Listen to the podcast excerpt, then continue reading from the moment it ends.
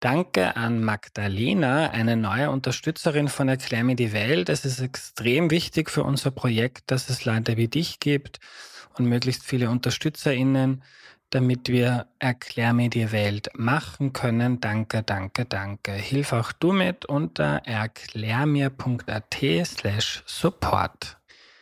Die heutige Folge ist eine Live-Aufnahme aus dem Stadtkino in Wien. Wir haben uns zuerst den Film A Boys Life angeschaut. Ganz, ganz große Empfehlung dafür, bei dem Daniel Chanoch, ein Überlebender von Auschwitz, seine Geschichte erzählt.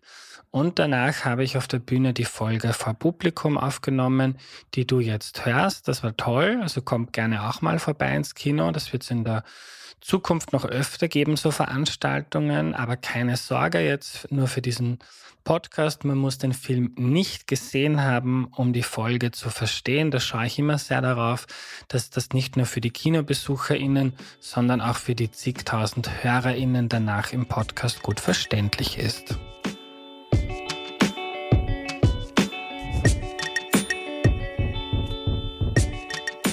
Hallo, ich bin der Andreas und das ist Erklär mir die Welt, der Podcast, mit dem du die Welt jede Woche ein bisschen besser verstehen sollst.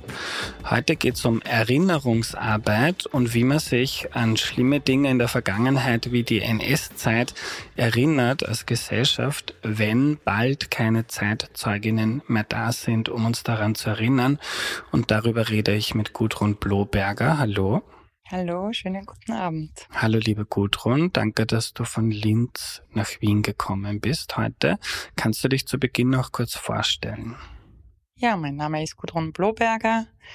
Ich lebe seit fast zehn Jahren jetzt in der Nähe von Mauthausen und bin pädagogische Leiterin an der KZ-Gedenkstätte Mauthausen. Was motiviert einen, so einen Job anzunehmen? Ah, was motiviert mich, so einen Job anzunehmen? Ich habe vor mittlerweile jetzt vielen, vielen Jahren an der Alp-Madre-Universität in Klagenfurt Pädagogik und Psychologie studiert.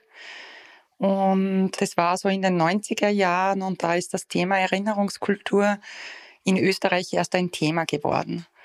Und vor allem auch so wie sich Geschichte in der Gesellschaft, aber auch im Individuum manifestiert und immer weiter tradiert wird. Und das hat mich irgendwie wahnsinnig interessiert. Und ich hatte im Rahmen meines Studiums die Möglichkeit, einen Schwerpunkt zu wählen. Der nannte sich Schwerpunkt Pädagogik und Kultur. Und den habe ich gewählt und so hatte ich Gelegenheit, immer tiefer in dieses Thema einzusteigen und da beschäftigt mich sich dann natürlich unweigerlich mit der NS-Zeit. Und das hat mich dann letztendlich dazu geführt, dass ich dann auch das zu meinem Beruf gemacht habe. Du hast in unserem Vorgespräch gesagt, es geht darum, Gedächtnis von Generation zu Generation weiterzugeben. Kannst du uns mal ein bisschen einführen in die Art und Weise, wie man so etwas machen kann? Ja, ich kann vielleicht versuchen, ein bisschen zu schildern, wie ich begonnen habe, mich mit diesem Thema auseinanderzusetzen. Zunächst einmal wissen wir alle, dass wir Erinnerungen haben an Dinge, die wir selbst erlebt haben. Manche liegen weit zurück, manche sind frisch, manche sind vielleicht etwas verschütt, aber wir tragen alle Erinnerungen in uns. Dann wachsen wir aber auch auf in einem familiären Kontext. Und über die Familie lernt man vielleicht auch Geschichte oder Geschichten kennen, die wir nicht selbst erlebt haben, aber unsere Angehörigen, unsere Eltern, unsere Geschwister, unsere Großeltern. Und über diese Geschichte wird auch gesprochen. Und diese Geschichte oder diese Geschichten sind oft auch eingebettet in einen geschichtlichen Kontext, eben in eine Zeit, die eben vor unserer liegt. Und so bekommen wir Erinnerungen mit, die aber nicht unsere eigenen sind, aber trotzdem irgendwie zu unseren eigenen auch werden. Und dann geht es noch einen Schritt weiter, über die Familie hinaus. In der Schule haben wir eine gewisse Sozialisation. Wir lernen Dinge, die noch weiter zurückliegen als jene, die Menschen erzählen, die äh, in unser, unserem Umfeld noch leben. Und so eignen wir uns noch mehr Geschichte und Geschichten an. Und das macht uns dann letztendlich auch aus. Also selbst wenn ich vielleicht, also ich habe mich nie sonderlich für Geschichte interessiert in meinen jungen Jahren, ja. Oder wenn dann wirklich nur speziell für NS-Geschichte, ja. Das schon immer, ja. Mhm. Aber trotzdem ist man von Geschichte geprägt. Und du hast das dann genannt, wenn man nicht mehr die Geschichte quasi der Oper erzählt vom Krieg, sondern vielleicht irgendwann gibt es den Oper nicht mehr. Und dass wir gerade in so einem Übergang sind von so einem, einer Geschichtstradierung, die quasi von die eine Generation erzählt der nächsten, zu, zu einem kulturellen Gedächtnis, glaube ich, übergehen, hast du das genannt. Mhm. Also man spricht da, und das ist überwiegend von den Kulturwissenschaften geprägt, diese Begriffe, man spricht auf der einen Seite vom individuellen Gedächtnis, das ist das, was eben ich in mir trage. Ja. Dann gibt's das kommunikative Gedächtnis. Das ist geprägt vom Wissenschaftler Maurice Halbwachs, der diesen Begriff das erste Mal verwendet hat und definiert hat. Und das kommunikative Gedächtnis ist eben jenes, das über Kommunikation zwischen den Generationen, Geschichtstradierung basiert. Und dann gibt's das äh, kulturelle Gedächtnis. Und das ist das Gedächtnis, das dann sehr tief in uns schlummert und von dem wir auch umgeben sind, das aber viel älter ist. Und das kommunikative Gedächtnis, da geht man davon aus, dass das so drei bis vier Generationen dauert, wo von einer Generation in die andere äh, Erinnerungen weitergetragen werden, bis das eben dann keine Menschen mehr als Gesprächspartner, Partnerinnen zur Verfügung stehen. Und dann wird dieses Gedächtnis immer älter. Hm.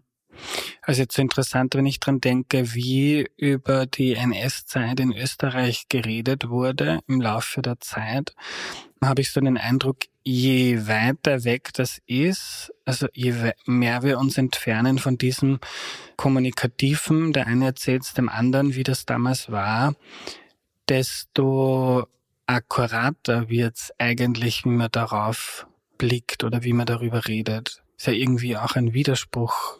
Je weiter das weg ist, desto objektiver blicken wir drauf. Ist das so? Ja, das würde ich auch so sehen. Und das hat damit zu tun, denke ich, weil wir nicht mehr so involviert sind, ja. Viele sprechen ja davon, erstens, dass die, wenn wir von der Zeit des Nationalsozialismus reden, dass keine andere Epoche so gut erforscht ist. Es gibt so viele Publikationen, so viele Forschungen, die zur Zeit des Nationalsozialismus gemacht worden sind. Und es gibt immer neue Perspektiven, äh, die eingenommen werden und neue Forschungsgebiete, die erschlossen werden. Und wir gewinnen immer einen, einen, einen, einen noch tieferen Blick in diese Zeit. Auf der anderen Seite ermöglicht uns eben auch dieses, äh, dieser größere zeitliche Abstand, eine größere Distanz natürlich auch. Und vielleicht in meiner Generation war es noch so, meine Großeltern haben zu dieser Zeit gelebt. Äh, man wusste, sie haben in dieser Zeit eine gewisse Rolle eingenommen. Sie haben äh, ähm, in dieser Zeit gelebt und auch eben in ihrem Umkreis äh, gestaltet. Und äh, wenn da natürlich eine problematische Vergangenheit ist, fühlt man sich auch involviert und will ja auch die eigenen Vorfahren ein Stück weit schützen. Ja? Oder man, wir wissen auch von Überlebenden äh, aus Konzentrationslagern oder von Überlebenden des Holocaust, ja, dass äh, diese mit ihren Kindern nicht über ihre Erfahrungen gesprochen haben, weil sie sie schützen wollten, weil sie nicht wollten, dass ihre Kinder von dieser schlimmen Vergangenheit belastet sind, ja. Und das ist erst dann mit der Enkelgeneration oder mit der Urenkelgeneration gekommen, dass mehr gesprochen worden ist, bei den Überlebenden oft auch aus der Motivation heraus, ihre Geschichte weiter zu erzählen und zu wissen, dass mit dem Ende ihres Lebens diese Geschichte eben dann auch durch die Enkelkinder oder Urenkelkinder weitergetragen werden muss. Also irgendwann geht es nicht mehr sehr ums Verdrängen oder ums Schützen, sondern eher ein, das soll, die sollen das wissen, damit die vielleicht klüger handeln, wie unsere Generation das gemacht hat. Genau, also es gibt diese, äh, diesen Zugang, es gibt aber auch den Zugang, dass man sagt, dass nachfolgende Generationen sich selbst dann ein Bild machen wollen, ja, und nicht nur dieses Bild gespeist wissen wollen von der eigenen Familiengeschichte, sondern über diese auch hinwegschauen möchten. Da kann ich auch wieder vielleicht das Beispiel bringen. Bei mir ist ein Großvater aus der russischen Kriegsgefangenschaft nicht äh, zurückgekommen. Mein Vater ist in großer Armut aufgewachsen, als äh, Sohn in einer größeren Familie, wo dann nur die Mutter noch äh, da gewesen ist, um die Familie auch zu versorgen. Das hat bei uns das Familiengedächtnis dominiert. Ja.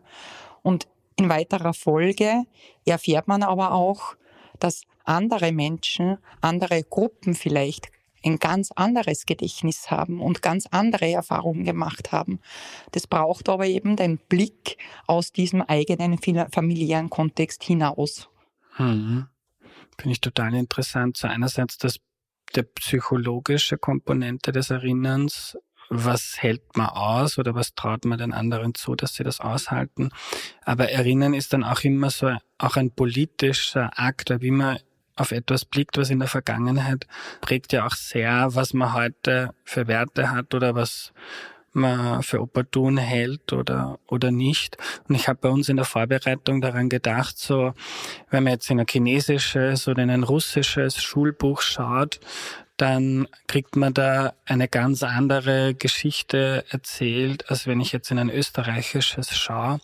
Und habe dann irgendwie mein erster Impuls war ja in Österreich kriegt man die Wahrheit und bei den anderen ist es Propaganda. Und wir haben dann darüber geredet, wie sich das entwickelt hat, die österreichischen Schulbücher und wie da auf die NS-Zeit geblickt wird. Kannst du uns das ein bisschen wiedergeben, so im Laufe der Zeit, wie sich das gewandelt hat?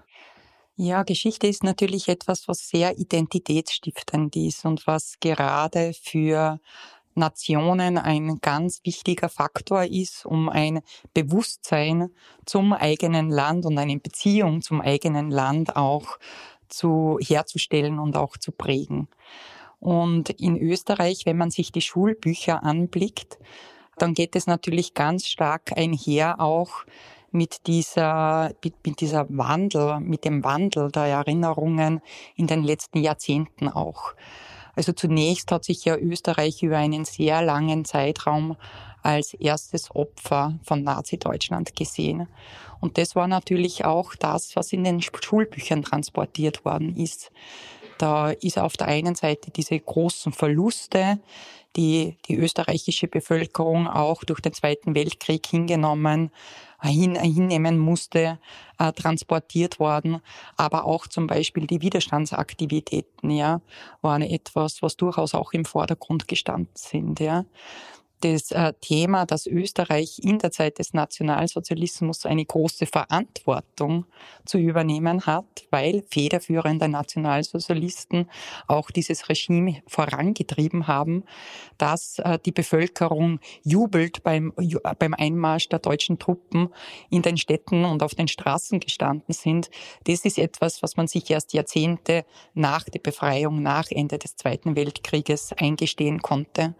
Und das ist dann auch mit diesem Wandel, der dann so eher beginnend mit der Waldheim-Affäre und äh, in den 90er Jahren dann stattgefunden hat, dann natürlich auch, hat dann auch Einzug in die Schulbücher gefunden. Und natürlich dann auch die Menschen und Menschengruppen, die Opfer des Nationalsozialismus geworden sind, die nicht an der Front waren, ja. Die Menschen, die in Konzentrationslager gesperrt waren, die in Vernichtungslagern umgekommen sind. Also den Blick auch da nach außen zu richten, das hat dann schon viele Jahre in Anspruch genommen, dass das Einzug finden konnte auch. Und wie war das dann? Weil es ist ja jetzt nicht so, es gibt ja durchaus Staaten, wo das von oben doktriniert wird, was darf da drinnen stehen und was nicht.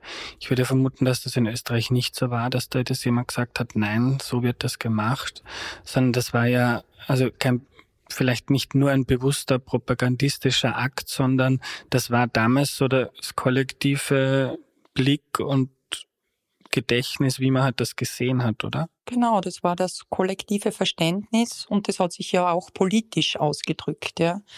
Und äh, dieser gesellschaftliche Konsens, mit dem man auf die Geschichte blick, geblickt hat, überwiegend muss man dazu sagen. Es hat ja natürlich immer Gegenbewegungen dazu auch gegeben und andere Darstellungen auch gegeben.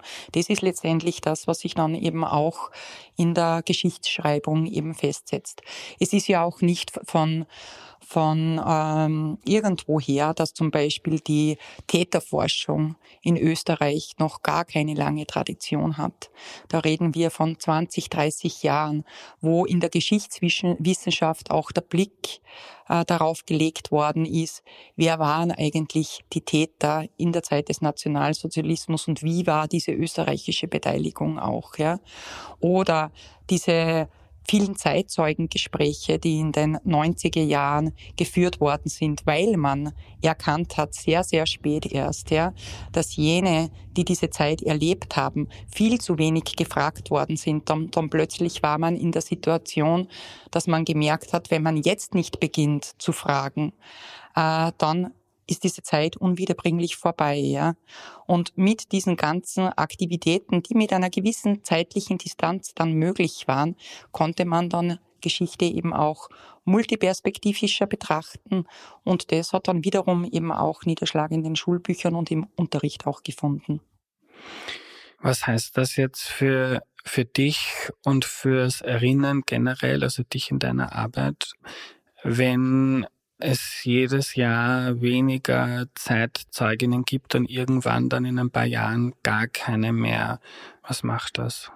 Ja, ich war zum Glück selbst noch in der Lage, mit vielen Zeitzeuginnen und Zeitzeugen zu sprechen und sie kennenzulernen.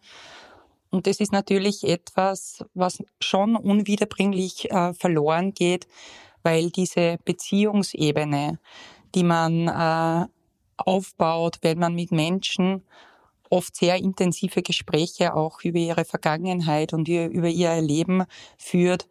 Äh, diese Beziehungsebene geht natürlich unwiederbringlich verloren.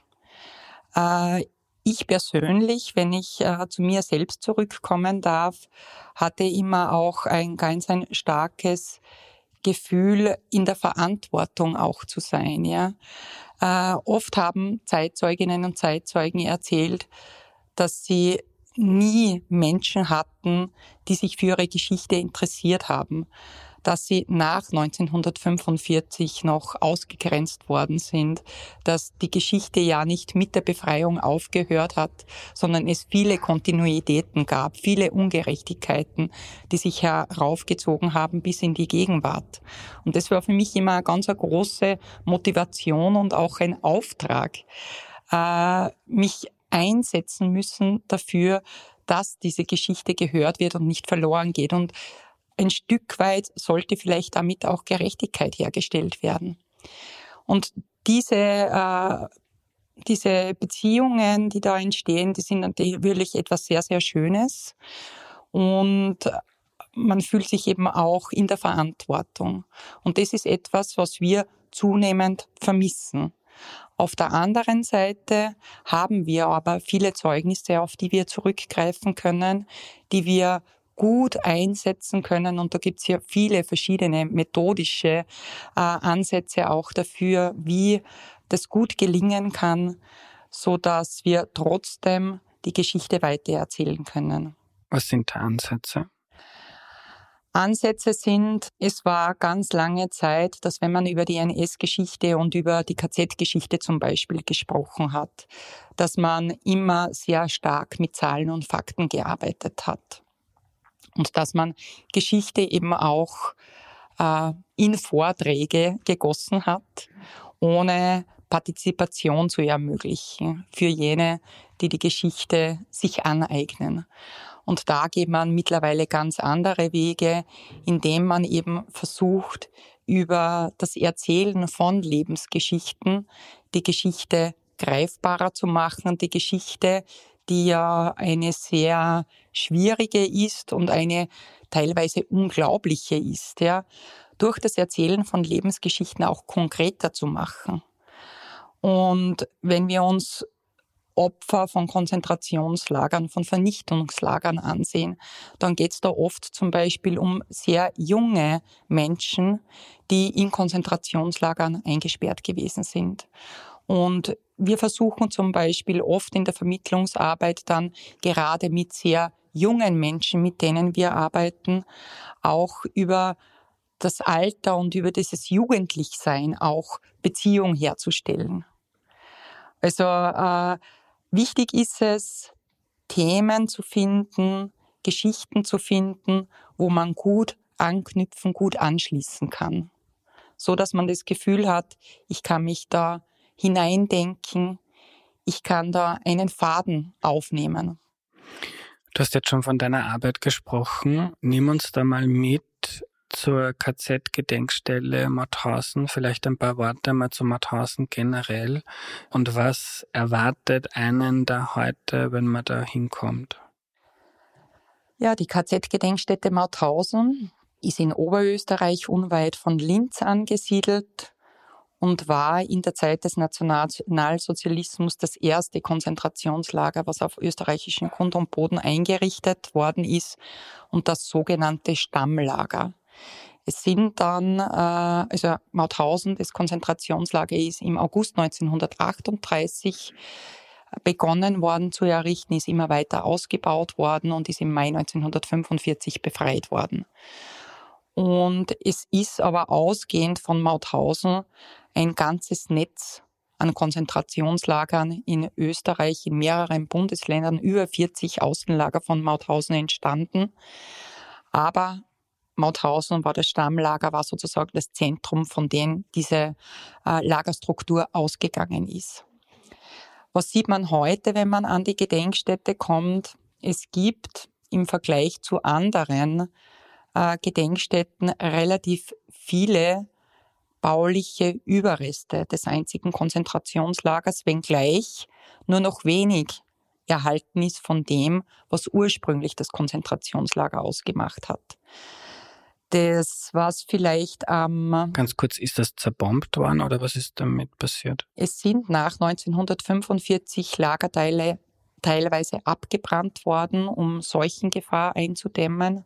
Und auf der anderen Seite sind auch Lagebereiche abgetragen worden, ganz bewusst, wo man dann zum Beispiel Wohnbaracken andernorts wiederverwendet hat. Also es ist nicht gebombt worden, sondern es ist abgebrannt und abgetragen worden und da ein Kernbereich ist sozusagen übergeblieben. Äh, was für die meisten Besucherinnen und Besucher am eindrücklichsten ist, wenn sie den Weg vom Mauthausen Ort hinauf auf den Hügel machen, wo das ehemalige Konzentrationslager angesiedelt gewesen ist, es sind noch immer diese massiven Lagermauern und so ein festungsähnlicher Anblick ist noch immer vorhanden. Und das ist etwas in dieser ansonsten sehr ländlichen, sehr bäuerlichen Idylle, was viele äh, Besucherinnen sehr beeindruckt, aber auch sehr irritiert. Mhm. Dass da eine quasi Festung steht. Also was heißt Festung? Große große Mauern, mhm. dicke Mauern mit Wachtürmen, die von weit hin sichtbar sind. Und wenn man auf der Spitze des Hügels oben steht, hat man einen Blick in die Umgebung, in eine wunderbare Landschaft, ja. Und dieses, äh, also dieser Ort löst insofern Irritationen aus, als auf der einen Seite diese Festung so bedrohlich ist und auf der anderen Seite die Landschaft, in der diese Festung liegt, aber so lieblich. Gudrun, du bist pädagogische Leiterin, also da soll man was lernen. Äh, wenn man da jetzt hinkommt, was ist das Ziel? Wann ist ein Besuch geglückt? Soll man schockiert sein? Soll man emotionalisiert werden? Oder was soll man verstehen? Was ist das Ziel? Also so wie sich die Erinnerungskultur beständig wandelt, wandelt sich auch beständig die pädagogische Arbeit in der Auseinandersetzung mit dieser Thematik. Du hast jetzt schon gesprochen von Schock. Es gab tatsächlich sowas wie Schockpädagogik bis rauf in die 90er Jahre, kann man sagen, wo man tatsächlich so das Ziel verfolgt hat, dass man junge Leute, die an Gedenkstätten kommen, mit den Gräuel der NS-Zeit sehr massiv also konfrontieren wollte, damit sie sozusagen geläutert von den Orten weggehen. Mittlerweile sind wir in der pädagogischen Arbeit aber der Ansicht, dass diese Schockpädagogik eigentlich Abwehr erzeugt. Es ist immer wieder, dass wir an der Gedenkstätte Erwachsene zu Besuch haben und wenn man mit denen spricht und sie erzählen von ihrem ersten Besuch an der Gedenkstätte in Mauthausen, der vielleicht in den 80er oder 90er Jahren gewesen ist, dass sie uns erzählen, Sie waren fast traumatisiert von diesem Besuch.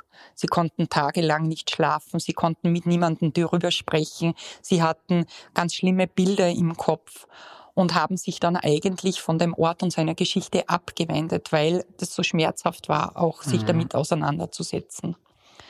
Und das ist etwas, was wir heute so nicht mehr machen möchten. Es ist natürlich ein furchtbarer Ort und eine furchtbare Geschichte. Dessen sind sich alle, die an die Gedenkstätte kommen, auch bewusst. Sie bringen dieses Wissen und diese Erwartung fast schon ein bisschen mit, ja, dass das jetzt ganz schrecklich wird, was wir da sehen werden. Und wir nehmen aber eher jetzt Besuchsgruppen zum Anlass, um mit ihnen in Diskussion über den Ort und über die Geschichte zu kommen. Äh, das heißt, also wir haben ein pädagogisches Konzept an der Gedenkstätte, an dem wir uns orientieren. Wir möchten keine Vorträge halten, sondern möchten so viel Information wie nötig geben, um dann in Diskussionen zu kommen. Und die Themen, die diskutiert werden, orientieren sich immer ganz stark an dem, was die Gruppen oder die Personen, die wir begleiten, mitbringen an Fragen, an mhm. Eindrücken, an Geschichtsbildern. Also nicht einfach nur schocken oder gar nicht schocken und nicht das nur das Gefühl geben, so schaut wie schlimm das war und macht das ja nicht wieder, sondern vielleicht auch, dass man ein Gefühl kriegt, ein Verständnis, wie war das, wie konnte sowas überhaupt passieren, was war der gesellschaftliche, politische Kontext. Genau. Also, also wir verstehen die Arbeit, die wir leisten, als historisch-politische Bildungsarbeit. Und das bringt mit sich, dass wir uns auf der einen Seite mit der Geschichte auseinandersetzen, aber auf der anderen Seite aus dieser Geschichte ethisch-moralische Fragen abgeleitet werden, die auch in der Gegenwart von Bedeutung sind. Und dieser dieser Spagat, würde ich sagen, zwischen Vergangenheit und Gegenwart und vielleicht auch mit einem Blick in die Zukunft. Genau das ist es, was wir mit der historisch-politischen Bildung auch leisten möchten. Und gab es Momente oder Begegnungen, die du im, in Erinnerung hast, wo du dir gedacht hast, so wow, da hat es jetzt Klick gemacht oder genau so, genau, genau das wollten wir schaffen und daran sieht man das jetzt? Also ich muss dazu sagen, wir haben im Jahr 250.000 Besucherinnen und machen circa 4.300 pädagogische Programme. Es sind 50 Vermittlerinnen, also das sind unsere Guides, mhm. die die Gruppen begleiten.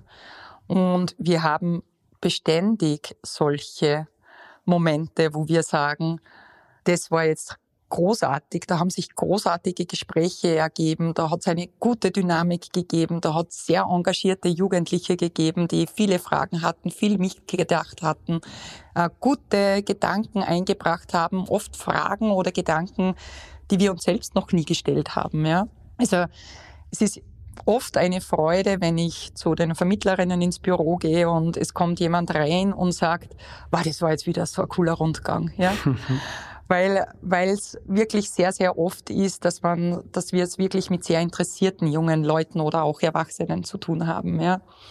Und es gibt aber dann auch andere Momente, wo man so das Gefühl hat, ah, am Schulschluss, ein heißer Julitag. Eigentlich möchten schon alle lieber in den Ferien sein mhm. und der Lehrer oder die Lehrerin wollten aber unbedingt noch, ja.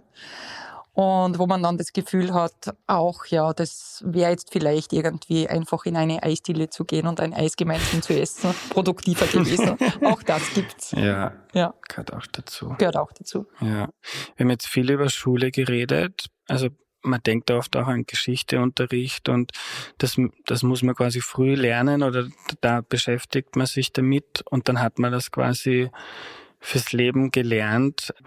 Was aber also Erinnerungsarbeit betrifft ja nicht nur Kinder und Jugendliche, sondern mich mit 33, meinem Papa bis zu meinem Opa. Also wie blickst du auf das? Was heißt Erinnerungsarbeit bei Erwachsenen, die nicht mehr quasi am Schulschluss gezwungen werden können, dass sie dann nach Mauthausen fahren? Ja, das ist etwas, was ein Thema ist, das mich sehr beschäftigt, weil also mittlerweile ist es ja wirklich so, dass dass der Nationalsozialismus in der Schule unterrichtet wird und es auch Exkursionen zu Gedenkstätten gibt oder zu NS-Verbrechensorten, ist mittlerweile ja sehr in unserem Bildungssystem verankert und das ist auch sehr gut so. Und Lehrerinnen und Lehrer nehmen auch da ihre Verantwortung wahr, das gut vorzubereiten, gut zu begleiten und das auch engagiert zu unterrichten in den allermeisten Fällen. Ähm, aber wie du ganz richtig sagst, äh, darf es ja nicht dabei bleiben, sondern es wäre ja schön, wenn es eine kontinuierliche Auseinandersetzung gäbe. Und ich sehe schon auch unseren Auftrag, nicht nur mit Schülerinnen und Schülern zu arbeiten in diesem schulischen Kontext, sondern eben auch darüber hinausgehend im vielleicht Berufs spezifischen Kontext zu arbeiten, in der Erwachsenenbildung zu arbeiten, beziehungsweise mit dem gesellschaftlichen Umfeld äh, im Dialog zu sein und auch die für Gedenkstättenbesuche und eine kontinuierliche Auseinandersetzung zu gewinnen. Und da sind wir natürlich sehr ideenreich auch, was wir da machen. Ja. Also berufsspezifischer Kontext zum Beispiel. Wir haben seit vielen, vielen Jahren äh, eine gute Zusammenarbeit mit der Sicherheitsakademie. Das ist äh, jene Akademie, wo Polizistinnen und Polizisten ausgebildet werden. Die kommen im Rahmen der Grundausbildung zu uns an die Gedenkstätte und das ist natürlich noch einmal etwas anderes, wenn man in der Schule an der Gedenkstätte ist mhm. und später dann, wenn man einmal selbst in der Uniform ist, ja, und sich vielleicht eben auch mit der Perspektive auseinandersetzen muss, dass auch Uniformierte Konzentrationslager Lager tätig waren, dieses Konzentrationslager bewacht haben, in unterschiedlichen Rollen da tätig gewesen sind. Und da gibt's natürlich ganz andere Verbindungslinien hin dann zur Geschichte und ganz andere Fragen, die sich ergeben. Eben zum Beispiel Fragen wie Handlungsspielräume. Hatten SS-Angehörige Handlungsspielräume? Hatten sie einen Spielraum, jemanden zu töten, zu quälen oder nicht? Ja? Und das sind dann die Fragen, die man dann natürlich in einer ganz anderen äh, Kontext dann auch äh, aufgreifen muss und diskutieren kann. Ja? Äh, also das ist zum Beispiel äh, ein ein Tätigkeitsfeld, wo wir uns bemühen, engagiert eben tätig zu sein.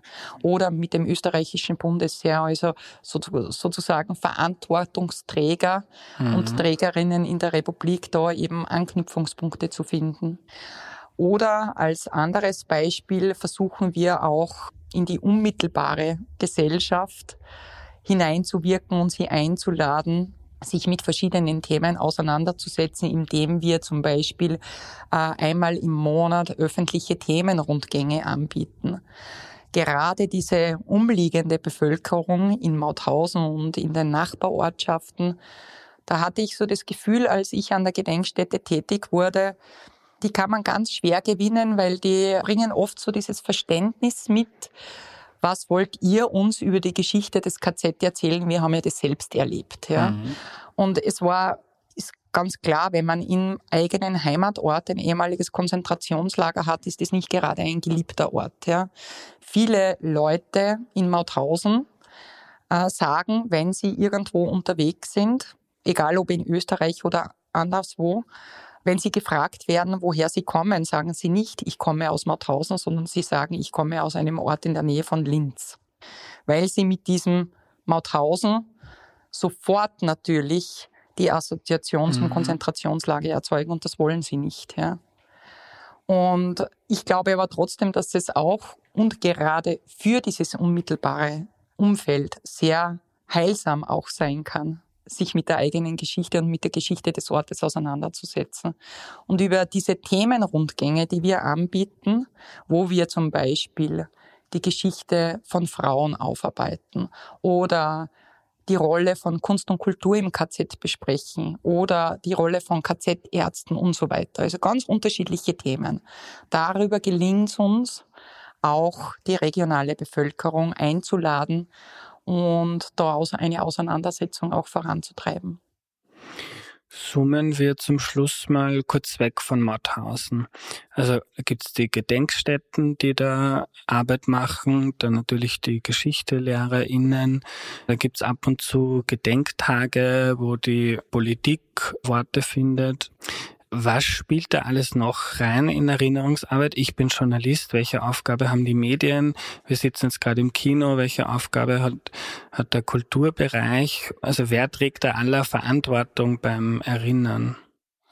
Also zuallererst möchte ich vielleicht nennen zu deiner Frage, äh, Gedenkinitiativen. Gedenkinitiativen sind ganz wichtig, haben sich in den letzten 30 Jahren doch an verschiedenen Orten in Österreich gebildet, gerade an Orten, wo Außenlager des KZ Mauthausen gewesen sind, auch an anderen NS-Verbrechersorten, die völlig eigentlich aus dem gesellschaftlichen Bewusstsein gefallen sind, weil dieser Blick nach Mauthausen und Mauthausen ist der Träger der Erinnerungskultur in mhm. Österreich so stark war, dass viele andere Orte nicht mehr in der Wahrnehmung gewesen sind. Und da haben gerade dieses zivilgesellschaftliche Engagement in Gedenkinitiativen hat in den letzten Jahrzehnten da ganz, ganz viel Arbeit geleistet und ganz viel Bewusstsein geschaffen, ja. Das sind dann Vereine oder Gruppen an Menschen, die Veranstaltungen machen. Genau. Und, ja. Das sind äh, Gruppen von Menschen, die sich meistens in Vereinen dann äh, organisieren und die äh, Veranstaltungen machen, Projekte machen, Ausstellungen initiieren, also Bildungsarbeit leisten, alles eben ehrenamtlich getragen. Und das ist wirklich etwas, was äh, ein, ein großer Wert in einer Gesellschaft auch ist, dass das äh, dazu beigetragen hat, die Erinnerung äh, äh, aufrechtzuerhalten oder wieder in der Gesellschaft zu verankern. Äh, Medien haben natürlich auch eine Rolle. Bei den Medien ist es so, dass natürlich auch die Medien einhergehend mit der Politik gerade rund um die Jahrestage äh, ganz besonders aufmerksam sind. Aber wir sind auch sehr froh, dass das Thema Nationalsozialismus, Gedenkstätten und auch die Verantwortung von vielen Medienvertreterinnen und Vertretern doch beständig auch aufgenommen wird und es eine beständige Berichterstattung auch gibt. Und ein Film, ich denke jetzt zum Beispiel an den Moment, wo ich Schindlers Liste fertig geschaut habe, den ich lange vor mich hergeschoben habe. Also gerade auch Filme können einen enormen Beitrag leisten, weil es relativ bequem ist, den Fernseher aufzudrehen und man aber durch diese Bilder auch sehr emotionalisiert werden kann. Mhm. Das stimmt. Es gibt ja zahlreiche Filme und Dokumentationen, die man sich ansehen kann und mittlerweile ja auch äh, YouTubes und TikToks und alles Mögliche. Wir mhm. haben übrigens selbst auch einen TikTok-Kanal und. Also bitte alle folgen. Ja. Also wir haben da eine Vermittlerin, die wirklich extrem engagiert ist und wir waren vorerst selbst etwas skeptisch, ob das funktionieren kann und wie das funktionieren mhm. kann. Da bin ich vielleicht auch schon etwas zu alt dazu, aber es funktioniert und es, man erreicht einfach eine sehr junge Zielgruppe und kommt mit der auch ins Gespräch, äh, das uns sonst nicht so leicht äh, gelingen würde. Und ja, Filme können natürlich auch ein Türöffner sein, um sich mit dieser Geschichte auch auseinanderzusetzen, ja. Und so wie wir jetzt da sitzen, die meisten von uns arbeiten nicht an einem Film mit oder in einer Schule oder auch bei einer Zeitung. Welche Verantwortung oder trägt man eine Verantwortung als Bürger, als Bürgerin Österreichs? Was kann man selber tun? Also ich glaube schon, dass wir alle in der Pflicht sind, uns der Verantwortung bewusst zu sein. Ja? Äh, die Zeit des Nationalsozialismus und das Unheil, was da über die ganze Welt gebracht worden ist, liegt in der Verantwortung von Deutschland und Österreich. Deutschland war sich dieser Verantwortung äh, ganz offensichtlich und ganz schnell bewusst, ja. Und Österreich musste diese Rolle erst lernen. Und ich glaube schon, dass wir auf viele Entwicklungen in der Gegenwart mit dem Bewusstsein auf dieser Zeit auch blicken müssen. Das liegt in unserer Verantwortung, in der Verantwortung eines jeden Einzelnen, sich immer dieser Geschichte auch gegenwärtig zu sein und vor dem Hintergrund auch Handlungen und Entwicklungen in der Gegenwart auch zu reflektieren. Kannst du da noch ein bisschen drauf eingehen? Was wird das jetzt konkret heißen? Du hast auch schon gesagt, es geht nicht nur um die Vergangenheit, sondern auch um die Zukunft. Es gibt ja immer Debatten darüber, wer darf Teil einer Gesellschaft sein und wer wird aus einer Gesellschaft ausgeschlossen. Was sind Gründe, um Menschen abzuweisen oder aufzunehmen? Ja, das sind klassische äh, Fragen, die mit der Vergangenheit sehr eng verknüpft sind. Mhm. Letzte Frage an dich. Was, also ich stelle mir das ja auch psychisch wahnsinnig fordernd vor, da quasi jeden Tag an der KZ-Gedenkstelle zu arbeiten. Gleichzeitig hast du mit deiner Arbeit die Chance, so viele Menschen äh, zu erreichen und auch zu prägen. Kannst du noch darüber erzählen, was das Ganze mit dir gemacht hat? Hat das verändert? Hat dieser Job auch verändert, wie du auf die Welt blickst oder wie du ihr begegnest?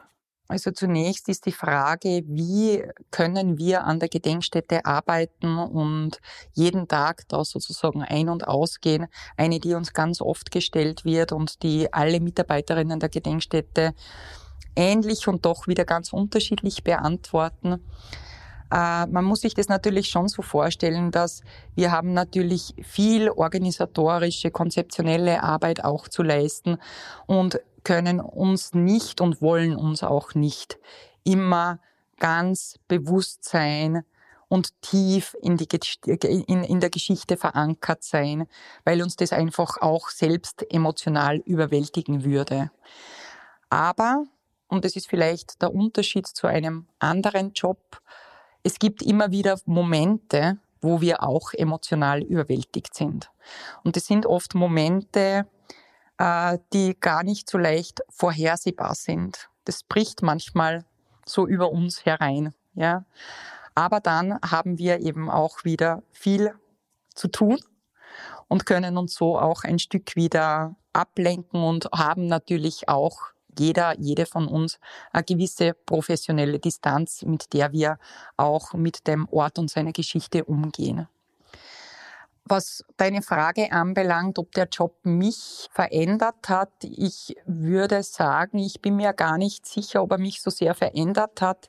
Er hat vielleicht gewisse Eigenschaften von mir oder Haltungen von mir noch einmal verstärkt.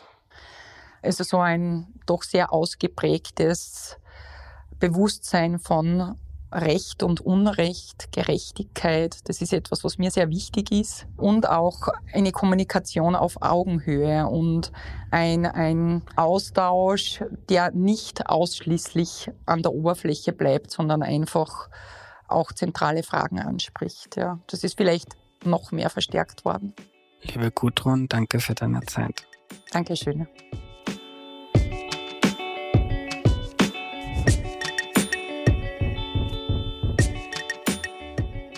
Was nehme ich mir mit, wenn nach antisemitischen Vorfällen wieder mal nach besserer Schulbildung über die Nazizeit gerufen wird, dann sind die, die das getan haben, meistens aber schon aus der Schule. Das hat Gudrun im Vorgespräch mit mir betont. Auch wenn es jahrzehntelang verschleppt wurde, ausführlich und korrekt über die NS-Zeit in Schulen aufzuklären, heute passiert das großteils sehr gut, meinte sie. Es gäbe aber gleichzeitig viele Erwachsene, die sich noch nie mit der NS-Zeit beschäftigt haben. Und das ist mindestens genauso wichtig wie bei den jungen Menschen anzusetzen. Da spielt, denke ich, auch unsere Kultur eine wichtige Rolle. Was liest man in Zeitungen? Was sieht man im ORF, auf den Privatsendern? Wie wird das Thema in Dokumentationen, in Filmen behandelt? Holt man sich auch selbst mal ein Buch und erinnert sich ganz persönlich? Spricht das dann vielleicht auch im Wirtshaus an bei einer Runde? Ich fand die Begegnung mit Gudrun ganz besonders. Der Abend im Kino war überhaupt ganz, ganz toll. Also schaut gerne mal vorbei. Das ist wirklich eine coole Möglichkeit, sich intensiv mit einem Thema auseinanderzusetzen und aber gleichzeitig auch ein Bier und einen Spritzer mit anderen HörerInnen zu trinken. Wenn dich das Thema interessiert, dann gibt es noch drei andere Folgen über die Nazizeit im Podcast. Folge 26 mit der Zeitzeugin Helga Feldner über das KZ in Theresienstadt, Folge 46 mit Lucia Heilmann über ihr Versteck vor den Nazis in Wien und in Folge 149 geht es um die NS-Zeit in Österreich, erklärt von der tollen Historikerin Johanna Gemacher. Unser Angebot bei Erklär mir die Welt ist, ihr versteht die Welt mit wenig Aufwand besser. Wenn euch das hilft, dann unterstützt den Podcast bitte auf erklärmir.at slash support und schaut mal im Shop vorbei auf erklärmir.at slash shop. Dort gibt's T-Shirts, Pullis, Jutebeutel oder Heferl für Erklär mir die Welt-Fans könnt auch die Erklär mir die Welt News gratis abonnieren per Newsletter, Signal oder Telegram. Die Links dafür findet ihr in der Podcast-Beschreibung auf der Homepage oder du gehst einfach auf erklärmir.at slash news. Dort gibt's Infos über Gewinnspiele, Events, neue Folgen, Fragen, Aufrufe und alle Empfehlungen von mir, die ich hier im Podcast äh, ausspreche, also für Bücher, Filme, Serien und andere Dinge, die ich mochte. Außerdem haben wir einen Discord-Channel zum Connecten untereinander und wir bauen auch gerade einen YouTube-Channel auf. Ihr könnt dort alle Aufnahmen seit Mai 2023 auch mit Video anschauen, wenn euch das interessiert. Kurze Ausschnitte davon gibt es dann auch auf TikTok oder Instagram und wir sind natürlich auch auf Facebook. Also wo auch immer du bist, du kannst dich mit Erklär mir die Welt connecten und dort mehr über unsere Arbeit und Inhalte erfahren. Danke noch an Sidonie Sagmeister, Missing Link, Audio Funnel und DoMotion. Wir hören uns nächste Woche am Dienstag, da kommt dann eine Folge mit dem Chef des Wirtschaftsforschungsinstituts Gabriel Felbermeier. Bis dahin eine gute Zeit, euer Andreas.